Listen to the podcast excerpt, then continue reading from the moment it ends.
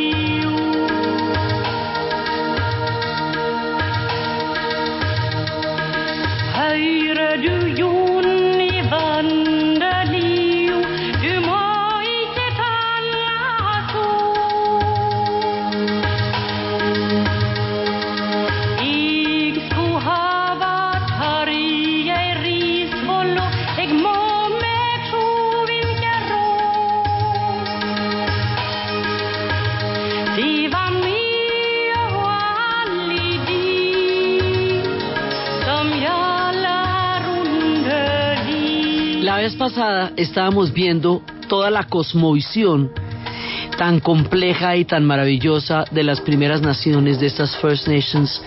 Durante los programas anteriores estábamos viendo cómo se conformó el mundo complejo y maravilloso de esta cultura espiritual y poderosa, de este sistema cósmico y de comercio y de vida y de cultura que son las primeras naciones y cuán antigua era su historia teniendo en cuenta que la contamos como ellos mismos la reivindican desde la pasada por el estrecho de Bering, detrás de las manadas de mamuts, hasta todo este mundo increíble alrededor de la figura del cuervo y del oso y de los tótems y de los lobos y de toda esta increíble espiritualidad y esta manera equilibrada y y natural de vivir ellos con el mundo y el entorno donde estaban en los hielos y en todos los lugares tan disímiles en los cuales se dieron las primeras naciones. Y habíamos visto que eso era un mismo sistema en todo Norteamérica, eh, que no existían las fronteras nacionales que luego existirían, ni las fronteras coloniales que luego existirían, sino fronteras ecológicas y fronteras culturales, que eran las que se habían creado alrededor de los milenios de esta forma de vida y habíamos contado algunas de sus historias. Y digo algunas porque esto es una cantidad lo que hay para contar y habíamos quedado en que lo que vamos a hacer es construir el Canadá.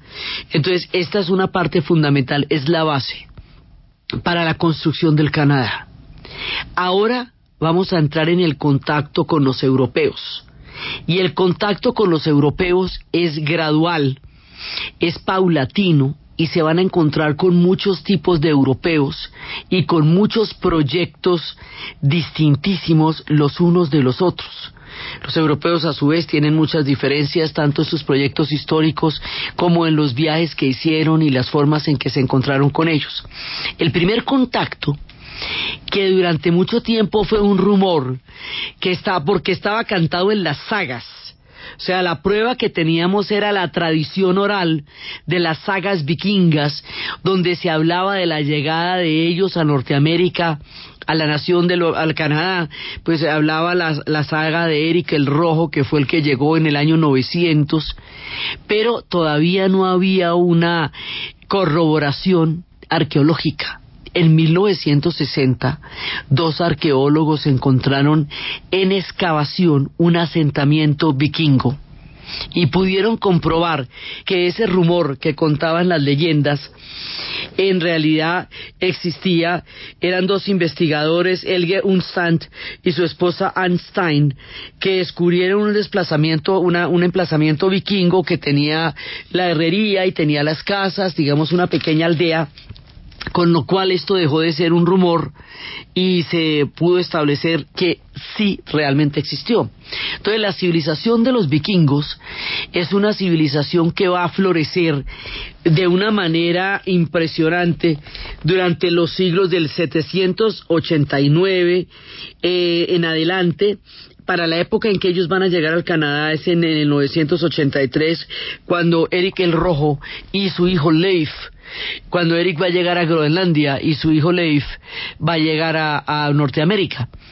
Entonces resulta que los vikingos son muy importantes porque están en la base de la formación de todas las grandes naciones europeas. Los vikingos se extendieron por todas partes, llegaron hasta Sicilia, llegaron hasta Bizancio, llegaron por el Volga, ya constituyeron la nación rusa.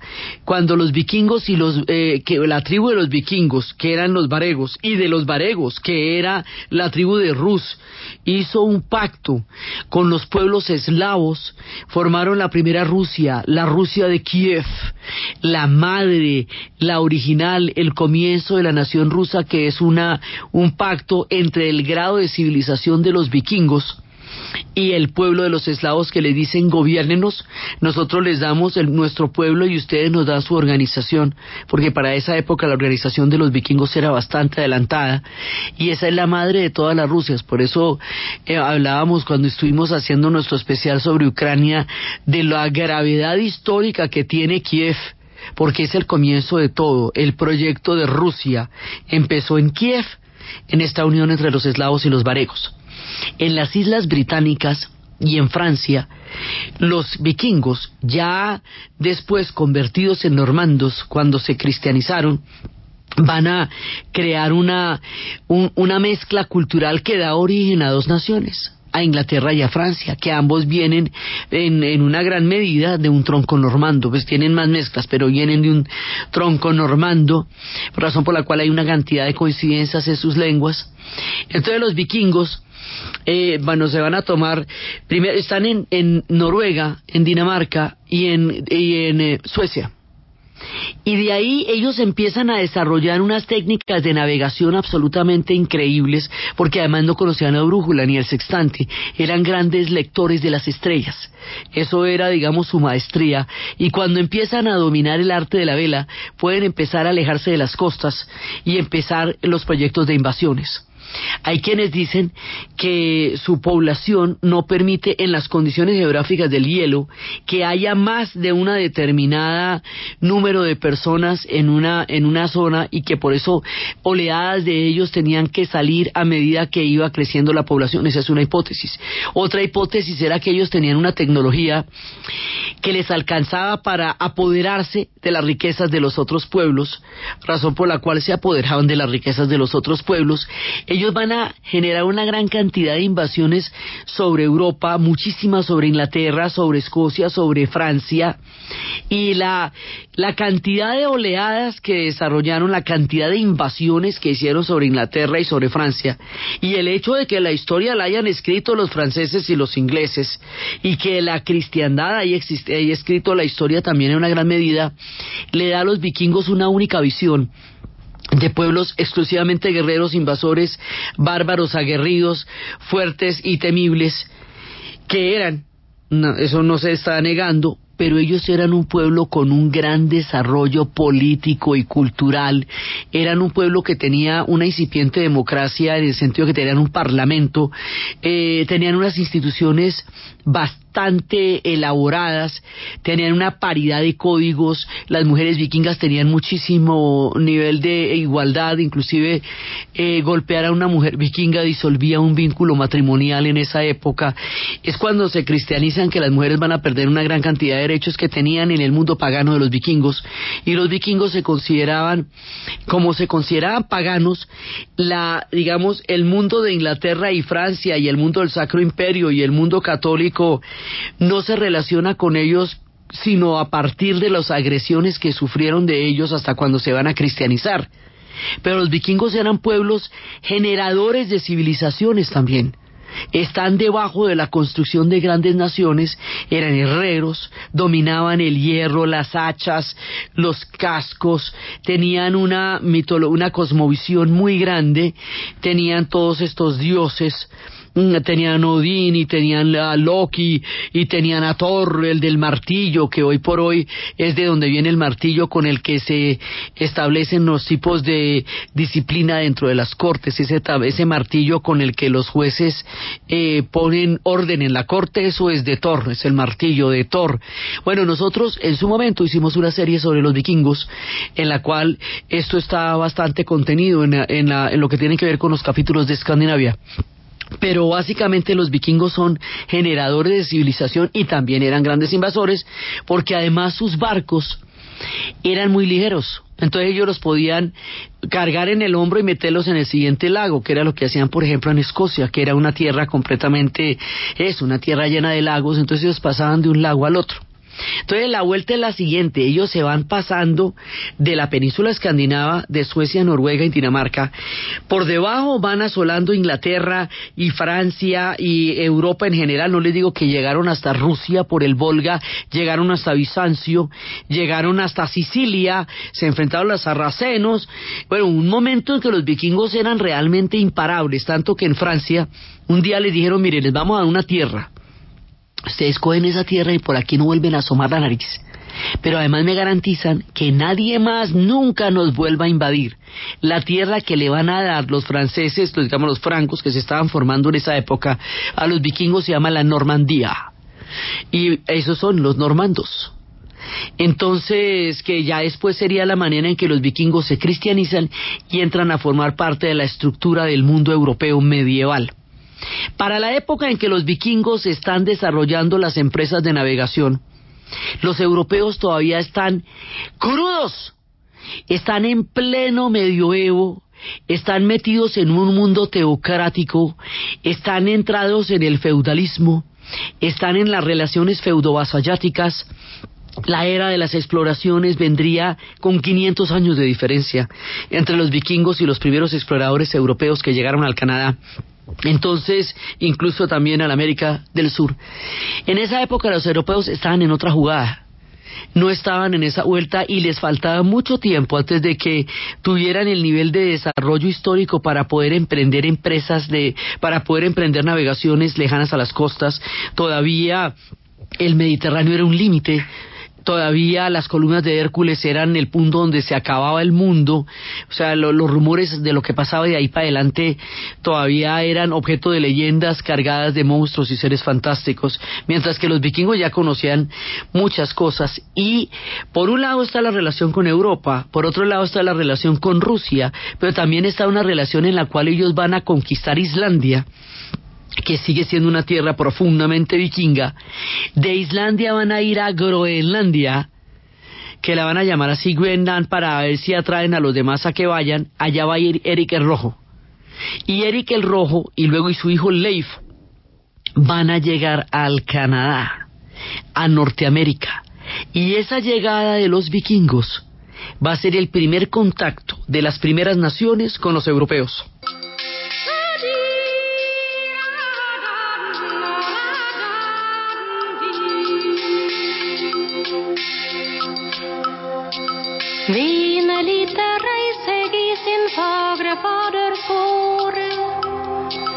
Då ser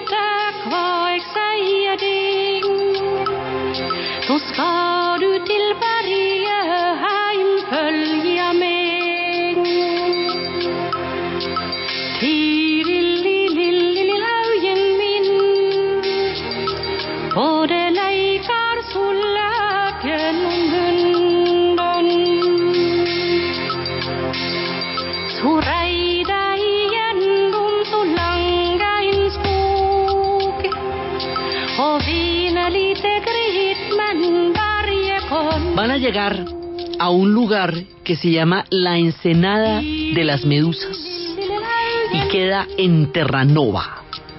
Ahí es donde van a aparecer los vikingos por primera vez. Esto queda en la isla, digamos, antes de entrar a la masa continental. Ellos vienen bordeando por arriba. Ellos son gente del hielo. Entonces cuando lleguen a Canadá van a llegar por el hielo por arriba, arriba, arriba, arriba. O sea, las, las excursiones de los europeos vienen más abajito de cuando llegarán los franceses y luego los ingleses. Pero es que estos vienen de arriba del Ártico, vienen de Groenlandia. O sea que vienen por el hielo arriba estos son hombres de hielo, así que por ahí es que se mueven y todas las tierras que conquistaron eran de una u otra manera tierras de hielo en, donde establecieron los grandes asentamientos. van a llegar allá a Terranova, van a ver ustedes una isla en la esquina del mapa, si lo miramos por el lado occidental, ahí se establecen, en la ensenada de las medusas, que los franceses llamarían así la ensenada de Le Pero ahí hay una serie de misterios. ¿Por qué no siguieron adelante? ¿Por qué no hicieron un asentamiento como lo hicieron en muchos otros lados? Así como ellos generaron el surgimiento de la Rusia de Kiev y generaron el surgimiento de la Inglaterra y la Francia, eso no fue lo que pasó en el Canadá. En el Canadá hay varias hipótesis. No se entendieron con los nativos de las primeras naciones. No hubo un contacto que les permitiera comerciar con ellos lo que los dejaba demasiado aislados de los límites de abastecimiento que eran sus propias tierras en Groenlandia, en Islandia o en Dinamarca o en Suecia, era una vuelta demasiado larga si no tenían condiciones de comercio con las primeras naciones. No tenían una superioridad eh, en armas tecnológica, estaban más o menos parejos. Cuando lleguen los otros con las armas de fuego, las armas de fuego van a hacer una diferencia con respecto a las primeras naciones, no así las hachas. Las hachas son una maravilla, van a ser incorporadas, pero no hay una, digamos, esto es de igual a igual, más o menos estaban en, en condiciones muy parecidas, pero también las primeras naciones tenían unas organizaciones bastante complejas para el momento en que llegaron. El asunto es que ellos sí llegan a América ellos sí van a aparecer acá 500 años antes de que llegaran los ingleses, los franceses, incluso los españoles, pero no se quedan. Ahí, están en la memoria del mundo del Canadá, están en la memoria y este, de, se habla de eso en el Canadá y en las sagas eh, que son las narraciones épicas del mundo de los vikingos, se, va, se habla de ello y ahora las excavaciones nos dan un sustento arqueológico de esto, pero no hay un asentamiento. No hay una permanencia ni hay una creación eh, que intercambie la cultura. Fíjate qué curioso, porque cuando llegan a Rusia hacen un, un trato con los eslavos y eso va a generar una nación. Aquí no. Aquí aparecen, llegan, se encuentran, se demoran un ratico y se van. Pero de una u otra manera, con o sin asentamientos, fueron los primeros europeos de los que nosotros tenemos noticia que llegaron a América del Norte. Pasarían 500 años antes de que llegara otra oleada de europeos que sí venía eh, con la idea de establecer un asentamiento y lo hicieron antes de que llegara otro contacto, pero es que resulta que los europeos de, de, de la Europa continental, para poder llegar allá, pues tuvieron que cambiar el eje de la Tierra de un eje antropocéntrico, tuvieron que descubrir todas las rutas de navegación, tuvieron que sufrir el bloqueo del Mediterráneo para tener que buscar más allá de las columnas de Hércules, tuvieron que desarrollar los sextantes, tuvieron que desarrollar el sueño de Enrique el Navegante de hacer de Portugal una potencia marítima, el que nunca navegó, pero que sí creó las condiciones con la escuela de Sagres para que empezaran los navegantes portugueses y navegar en la tierra, tuvieron que darse todas las historias de Castilla y Aragón para que emprendieran las empresas que llevarían a, la, a la llegada de los españoles a, a las islas del Caribe y luego a la América continental. Y más noche, más nochecita es cuando van a aparecer los franceses que sí van a dejar una huella lo suficientemente duradera y lo suficientemente importante como para darnos la entrada al siguiente Canadá de nuestro relato de cuatro Canadás. Hablábamos de un Canadá de las primeras naciones, que es el que hemos estado recorriendo. un Canadá francés, que es el que vamos a construir a continuación después de la pausa comercial, luego un Canadá inglés y luego un Canadá emigrante. Después de la pausa empezarán a llegar los franceses. Con tus tarjetas de crédito Bancolombia puedes pagar tu Easy Taxi. Bancolombia presenta La Hora en Caracol Radio. En Caracol Radio son las 11 de la mañana y 33 minutos. Bueno, aquí el partido se detiene porque el árbitro saca la tarjeta. Saca tú también tu tarjeta crédito Mastercard o débito Mastercard y Maestro de Bancolombia y paga, porque con cada 100 mil pesos acumulados participas el 8 de mayo por uno de los 20 paquetes dobles para el partido Colombia-Brasil de la Copa América Chile 2015. Bancolombia, le estamos poniendo el alma. Bueno, ¿y usted qué piensa, compañero? Con razón, tenía que sacarla. Válido hasta abril 30. Términos y condiciones en www.bancolombia.com slash Copa América. Mastercard, patrocinador oficial de la Copa América Chile 2015. Autorizado por juegos. Vigilado Superintendencia Financiera. Última hora Deportiva Caracol. El ciclista español Oscar Sevilla se coronó por segundo año consecutivo como campeón de la Vuelta al Valle en bicicleta. La verdad que muy feliz ¿no? por eh, conseguir un segundo triunfo en una de las grandes de Colombia, ¿no? como es la Vuelta al Valle. Creo que es una carrera muy deseada por todos los equipos y por todos los ciclistas y para mí pues el ya conseguir la segunda corona es muy importante, una carrera muy bien organizada, muy luchada, con terreno para todos los tipos de corredores, ¿no? embaladores, rodadores, eh, rompepiernas, montaña como hoy. La verdad que muy bien muy contento. Destacar el trabajo de mi equipo FM1 Tiguara Metropolitana por la gran labor, por la gran entrega que han tenido, sobre todo en el día de hoy.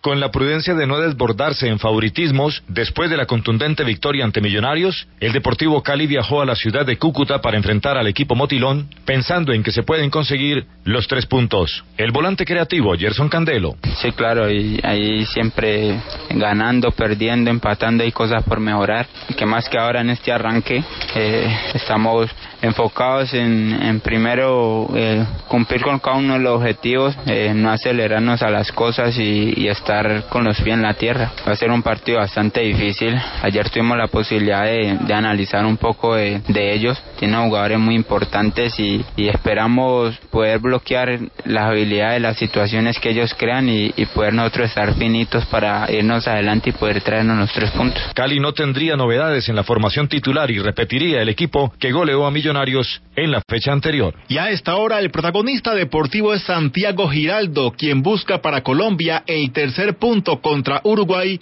en el enfrentamiento del Grupo 1 Zona Americana de Copa Davis. Giraldo se está enfrentando al local Pablo Cuevas. Más información en www.caracol.com.co y en Twitter, arroba caracoldeportes. Apetifor, producto natural. Apetifor mejora tu apetito. Apetifor mejora el apetito en niños y adultos. Calidad Natural Freshly. En productos naturales la primera opción. En Caracol Radio son las 11 de la mañana y 36 minutos. ¿Punto naturista? Gracias. ¿Tiene Digestar Jalea con acción laxante, suave, blanda y placentera de Laboratorios Natural Freshly? Sí, señora. Tenemos la línea Natural Freshly. Digestar Cápsulas Forte y Digestar Fibra. Para otras afecciones, Apetifor, Venas Full, Gasof y Finacid. ¿Y Freshly Pausia Cápsulas y Fibofor Fibra con probióticos? Naturalmente. Natural Freshly. Tratamientos científicos con productos naturales. En productos naturales, la primera opción. Con el sello del Instituto Farmacológico Botánico. Tunja en Semana Santa es arte, música, teatro, cultura. Ven a vivir 475 años de tradición religiosa. Museos, iglesias, procesiones, monumentos. Alcaldía Mayor de Tunja. Hechos de verdad. ¿Y usted cómo durmió anoche? Comodísimo. Colchones comodísimos para dormir profundamente. ¿Tú ves por acá cerca? ¿Quieres que te acompañe? No te preocupes, a mí me lleva Ramírez. Mira, ahí llegó. Chao. Chao. Si el año viejo fue incómodo por no tener carro, comienza este año estrenando un Renault con el plan Año Nuevo Carro Nuevo, con tasas desde 0% de interés y seguro todo riesgo incluido. Visite Ferauto Renault Duitama y Sogamoso. El mundo se mueve cuando entregamos vida, sueños, amor, ilusiones y esperanzas. Servientrega presenta la hora en Caracol Radio. En Caracol Radio. Son las 11 de la mañana y 38 minutos. Por ti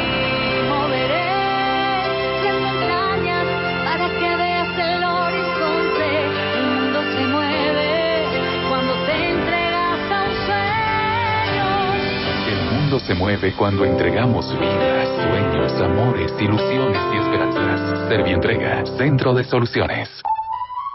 ¿Y usted cómo durmió anoche? Comodísimo. Colchones comodísimos para dormir profundamente. Tunja en Semana Santa es arte, música, teatro, cultura. Ven a vivir 475 años de tradición religiosa. Museos, iglesias, procesiones, monumentos. Alcaldía Mayor de Tunja. Hechos de verdad.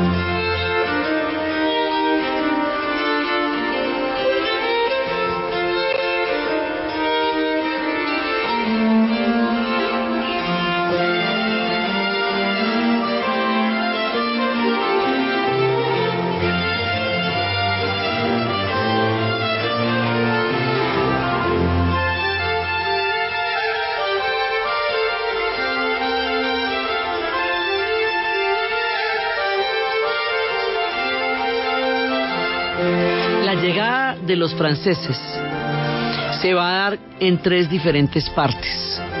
Una primera parte que es una exploración apenas como para chismosear que hay por allá, que es la de John Cabot. Muy temprano, por cierto, en 1497, aparece por allá John Cabot. Los franceses están buscando, y en general los europeos que vienen de esta segunda parte, la gran leyenda de Marco Polo, de Catay y de Zipango. Las historias de Marco Polo, contadas por Rustiquelo de Pisa, hablan del gran reino del Kanato y, de, y del Kublai Khan y del mundo de la China y del Japón y de la India y esto empieza a darles a los europeos de la época un imaginario de una ruta para llegar allá. ¿Qué es lo que va a pasar con todo el mundo? Una ruta para llegar allá. Entonces, durante mucho tiempo van a estar buscando, por un lado o por el otro, una ruta para llegar eh, al- a, a cual- de una u otra manera a Catay o a Zipango, o sea, a China o a Japón. Entonces, John Cabot se prepara para llegar a la China. Y en mucho tiempo todavía van a creer que están llegando a la China porque ese, inclusive él se había preparado hablando chino y todo y se encuentra con los iroqueses y este man, what? O sea, este man que, como que, o que aquí, de, de qué viene. Entonces, hay muchas exploraciones en esta primera etapa. Aquí ya vamos a tener un tipo de contacto diferente. Primero son exploraciones. Y para saber qué hay. Entonces, bueno, dice, hay, hay salmón, hay pieles, hay ballenas, hay una cantidad de, de riqueza que apenas, digamos, John Cabot la, la circunnavega. Pero después viene otro personaje que es Cartier. Cartier, a diferencia de Cabot, sí registra lo que vio. Cartier es el que dice, uy, esta tierra lo llama la tierra de Caín, porque dice que es una tierra que toca trabajar muy duro. O sea, los europeos ya con los contactos que se habían dado en Mesoamérica, ya con el mundo de los incas y de los mayas y de los aztecas, porque es que esto es después, la llegada de Cartier es después, cuando ya el imperio español se había consolidado y se estaba consolidando el imperio portugués.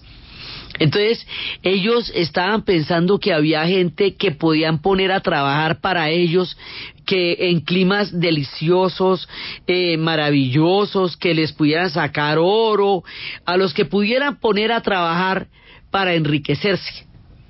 Desde ese punto de vista no es el caso del Canadá.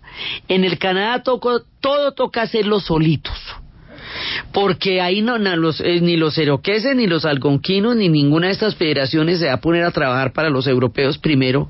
Segundo, hay que hacer un trato nación por nación, porque son federaciones, no son un solo imperio como serían los incas o los mayas o los aztecas que cuando los toman, toman el imperio completo. O sea, cuando lo dominan o cuando lo, lo, lo van a destruir, destruyen el imperio completo. No, aquí, como estos son federaciones y cada una de esas federaciones es autónoma y tiene su propia organización, entonces no hay un conglomerado articulado como un imperio, no son imperios, son federaciones.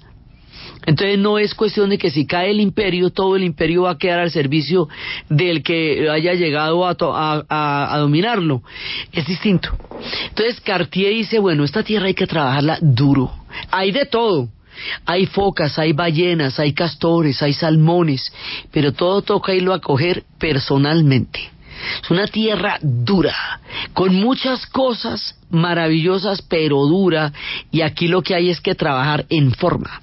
Entonces, Cartier llega ya a tener una una mirada ya mucho más, eh, mm, digamos, como mucho más registrada, global, articulada de lo que encontró, mucho más de lo que le tocó a, Cabot, que eh, de todas maneras van a seguir buscando la ruta hacia Catay, hacia Zipango, y Cartier va a hacer varios viajes, va a entrar por la península del Labrador pero, pero todavía tienen como la esperanza de que lo van a encontrar. Eso es más adelante hasta que Vancouver les dice yo ya exploré toda esa orilla y ahí se acaba el mapa. Eso de ahí no se va para ningún otro lado. Pero eso es más nochecita. Eso es un tiempo después. Entonces cuando llega Cartier, Cartier se va a encontrar con los algonquinos, se va a encontrar con los hurones, los hurones van a ser muy eh, amistosos con él, razón por la cual se va a dar una temprana relación entre los hurones, entre los franceses y, y los algonquinos, y más adelante va a haber una relación entre los ingleses y los iroqueses. Cartier llega en 1534. Para 1534 ya estaba bastante asentado el imperio de los españoles en el sur del continente. Los españoles sí llegaron allá también, pero llegaron en pocos asentamientos y los españoles que poseían semejante imperio tan grande van a avistar estos territorios, pero no se van a quedar allá porque teniendo el imperio que tienen, tan bien montado y tan fantástico, por allá en esos hielos no les ha perdido realmente nada, por eso van a terminar cediendo los territorios que ellos llegaron a, a transitar y a conocer allá y por eso su permanencia va a ser realmente poca. Los que sí van a querer, digamos, meterse allá en forma van a ser los franceses y más adelante los ingleses. Entonces, allá va a llegar Cartier y, se va a encontrar con estos pueblos, va a ser muy bien recibido lo mismo que fue Cabot. Fueron bien recibidos, eh, los, los eh, nativos encontraron en ellos buena onda, los ayudaron y además sin esa recepción no hubiera, hubiera sido posible el asentamiento porque estas sí que eran tierras duras. Entonces se va a encontrar, en esa época están pues las grandes federaciones de los iroqueses, que son los andonagas, que son los eh, oneida, que son los mujas, que son los Senegas y que son luego los Toscarora, por eso ya después serían seis naciones, y los Cayuga, que son en un principio cinco y luego con los Toscarora son seis naciones, la gran federación de los iroqueses. Y este se va a encontrar fundamentalmente con los algonquinos, se va a encontrar con los hurones, y es con ellos con quienes va a empezar el primer contacto entre el mundo de los franceses y el mundo de las primeras naciones.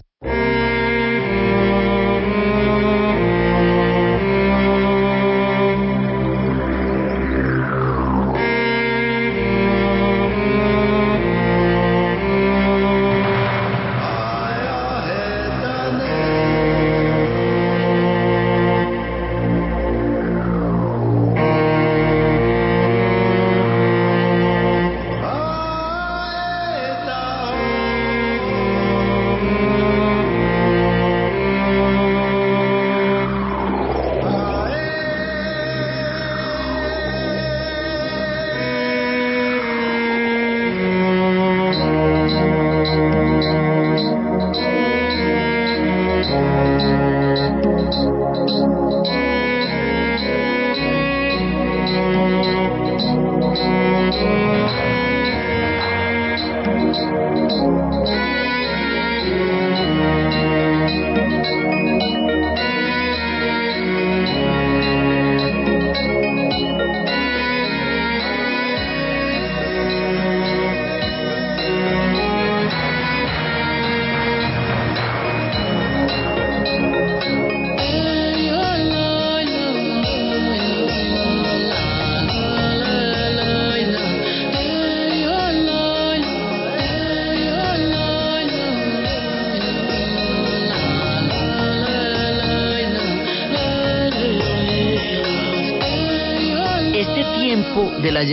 los franceses es muy anterior a la llegada del Mayflower, porque es que el Mayflower va a llegar en 1620.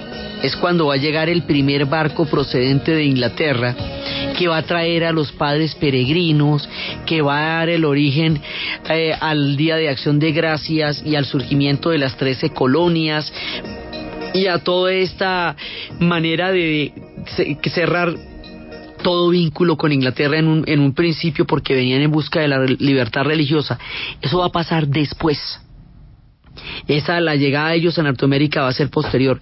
Primero es Cabot, después es Cartier. Entonces ya Cartier va consolidando un terreno y tuvo muchos viajes y él es el que va a empezar a crear la relación, sobre todo con los algonquinos y con la gente del país, de, con el pueblo de los hurones. Entran por la península del Labrador y aquí se está empezando a dar un proyecto, digamos que ya se va volviendo poco a poco un proyecto de nación para los franceses, digamos, al principio de la exploración pero ya después eh, ya después eh, se van entusiasmando y van encontrando que ahí puede haber una cosa bien importante y ya van, a- construir un mundo allá poco a poco. Entonces la idea es que ahí eh, el comercio de la piel es muy importante para ellos. Lo primero que van a establecer es un comercio razón por la cual habíamos visto que por allá en Alberta, regiones tan alejadas de esta parte eh, occidental donde estamos empezando nuestro relato, eh, razón por la cual ellos eh, tenían instrumentos y objetos de los europeos. Mucho antes de que algunas de esas naciones entraran en contacto con los europeos, entraron en contacto con sus objetos, porque las redes de comercio que tenían eran enormes. Entonces, con, con un primer contacto que tuvieran, así fuera en un sitio tan extremo y digamos de tan lejano como la península del Labrador, ya las redes de comercio eran capaces de llevar a esto hasta el otro lado, hasta lo que después sería Alberta y la Columbia Británica. Entonces, es, es la primera vez que van a estar allá. Cartier va a hacer cuatro viajes y Cartier va, cuando se va, la primera vez después va a dejar una cruz de más de cinco metros con un- una tabla de madera donde tenía dos flores de lis. O sea, ya esto está empezando a ser, digamos, un proyecto importante para Francia. Cartier es el que, el que empieza a decir esto es interesante y allá se va a poder hacer alguna cosa y esto va a ser importante. Ahora, con la llegada de ellos, ya más adelante pues van a venir las enfermedades, que la gripa, la viruela, enfermedades que van a empezar a diezmarlos. Entonces, pero digamos la llegada de Cartier va a marcar un punto importante en este primer contacto, porque Cartier va a llegar a contar que, que lo que se puede hacer allá es está bien, o sea, es es bastante es bastante interesante y todo el mundo está como en, la fiebre de las colonizaciones porque el de digamos el descubrimiento de América por los españoles, como dicen los europeos, llaman a este contacto con nuestros pueblos americanos del sur. Había dejado como toda una estela de fantasía y de maravilla y de, de llegada allá y, y de, también de la búsqueda de las otras rutas. Y estos quieren tener parte del botín que España y Portugal están teniendo a manos llenas y como esos están por Tordesillas, estos se van para el norte porque para el otro lado no se pueden ir. Eso es muy difícil, ahí tocaría meterse en guerra y en ese momento no están para la guerra. La harán, pero más tarde. Entonces empiezan a meterse allá y ya Cartier es el que le echa el ojo a esto, dice, esta tierra es interesante y el contacto con los algonquinos, el primer contacto con los algonquinos le da una llave de posibilidad para pensar en una, en una penetración dentro de estas tierras que los lleve a hacer un asentamiento. Él todavía no lo hace, pero un poco sienta las bases para que se dé ese contacto primigenio entre Cartier y los algonquinos va a ser una base fundamental para que se pueda dar la construcción de este segundo Canadá en ese contacto de estos pueblos. Y por eso eh, está tan registrado, además porque él sí, como hemos dicho, registra absolutamente todo lo que vio. Y esos registros van a servir de base para empezar a crear un proyecto.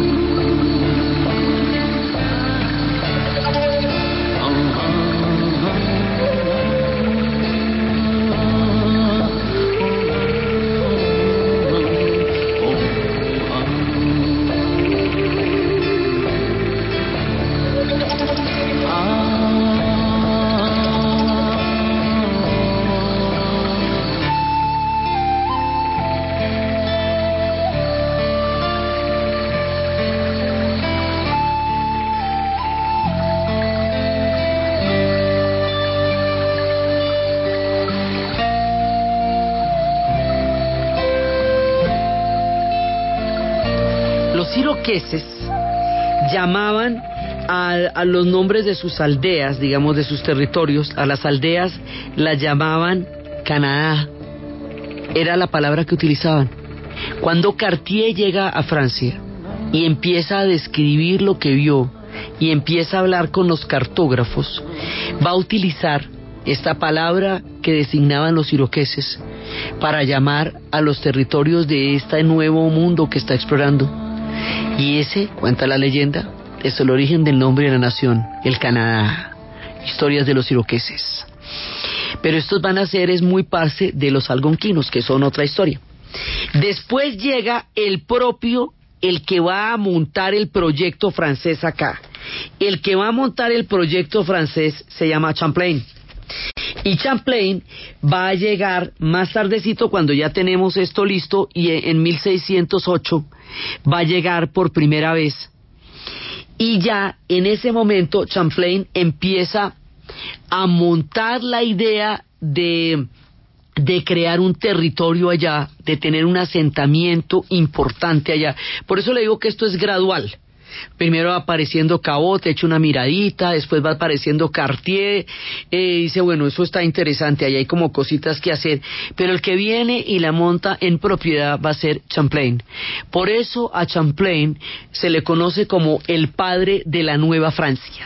El proyecto que se va a montar aquí se llama Nueva Francia y ese, digamos, es inédito, es distinto. Es durante el reinado de Enrique IV que se establecen ya los primeros asentamientos permanentes en un territorio que se conocería como Acadia y en la ciudad de Quebec. Esto van a fundar ahorita, ahorita vamos a fundar Quebec. Acadia eh, bueno, hay una manera de decir que tenía que ver por los acadios, los sumerios, digamos por los pueblos de Mesopotamia, dicen unos. El asunto es que esta Acadí, esta Acadia, es un primer asentamiento dentro del complejo del proyecto Nueva Francia. Esos acadianos son los que yo les digo que algún día van a ser expulsados cuando lleguen los británicos y van a atravesar todo el Mississippi y van a llegar hasta Louisiana y van a crear el mundo de la cultura cajún, the Cajuns, porque ellos eran Arcajuns. Y después la desaparece y queda Cajun, Cajun, que es, es cajún y siguiendo la ruta de la langosta ellos después crearán el mundo de la cultura cajún en Louisiana, pero todavía están allá asentaditos, estamos apenas formando la nueva Francia, eso va a pasar después. Entonces, ya que eh, Champlain está allá, entonces el rey le dice, mire, ya que usted conoce eso, ya que usted está allá como también acomodado, quédese allá, quédese allá y funde un reino en nombre de Francia. Fúndelo, que se llamará la Nueva Francia, y es bajo esta orden y bajo esta consigna y de esta manera que Champlain va a fundar en 1620 lo que se va a conocer con el nombre de Quebec. Y cuando funda Quebec, ya ahí tenemos, digamos, la, la primera parte de lo que va a ser la nueva Francia. Eso es muy importante porque más adelante, cuando haya los problemas que va a haber entre Quebec y los británicos, eh, esta primera fundación de la Nueva Francia, este temprano asentamiento quebecois, va a ser muy importante en el imaginario del pueblo que descienda de acá para buscar más adelante sus derechos políticos y sus derechos religiosos, porque esto no se va a quedar así, esto se va a mezclar y esto se van a volver después trop- grandes tropeles. Así que esta llegada a fundar la Nueva Francia, a fundar Quebec, es el comienzo de un asentamiento enorme, porque es que los franceses van a estar desde la península del Labrador, hasta la Baja Luisiana y van a, digamos, y toda la Nueva Francia va a ser muy grande, va a, a cubrir toda la región de los grandes lagos. Entonces eso es bastante lo que ellos alcanzan a hacer por detrás de los montes Apalaches, que van a ser el límite entre lo que después van a ser las colonias inglesas y el mundo de los franceses, que después se va a disputar en guerras terribles en donde van a terminar metidos los algonquinos y los iroqueses, eh, unos al lado de los ingleses y otros al lado de los franceses, que eran guerras que finalmente no eran ni de ellos, pero en donde van a terminar metidos, porque aquí sí van a llegar las armas de fuego y las armas de fuego van a proliferar entre pueblos que tenían una guerra que se libraba con hachas y que se libraba con el hierro y no con las armas de fuego, lo que le va a dar un contenido mortal a guerras que antes se podían resolver con mucha más facilidad. Van a llegar también las enfermedades, esto va a ser complejo. Entonces los franceses van montando su territorio que va desde Labrador, Alta Luisiana, Baja Luisiana, grandes lagos, van a llegar a, un territorio enorme que va, digamos, desde la península del Labrador hasta el Golfo de México, para decirle. Van montando cada uno de estos, de estos lugares y van estableciendo las provincias y van estableciendo la Acadia. Por eso a Champlain se le conoce como el padre de la Nueva Francia, y por eso eres el referente de la construcción del primer mundo europeo. A diferencia de los vikingos que pasaron por allá y a pesar de que los vikingos tenían muchas similitudes con las primeras naciones, ellos también adoraban los cuervos, Odín tenía un par de cuervos, a pesar de que eran pueblos que podrían haber tenido cosmovisiones similares, no es con ellos que se va la historia, es con los franceses, que vienen de un mundo totalmente diferente y que tienen otra película completamente distinta en la cabeza la manera como este mundo de Champlain va a generar una impronta definitiva en la historia del Canadá, el origen de la Nueva Francia y su desarrollo, y su contacto posterior con la llegada de los ingleses, y la manera como el mundo colonial se va eh, sumergiendo en las grandes aguas, en los grandes lagos y en las grandes planicies de los pueblos, de la pradera, del mar, de la foca y de las ballenas, es lo que vamos a ver en el siguiente programa.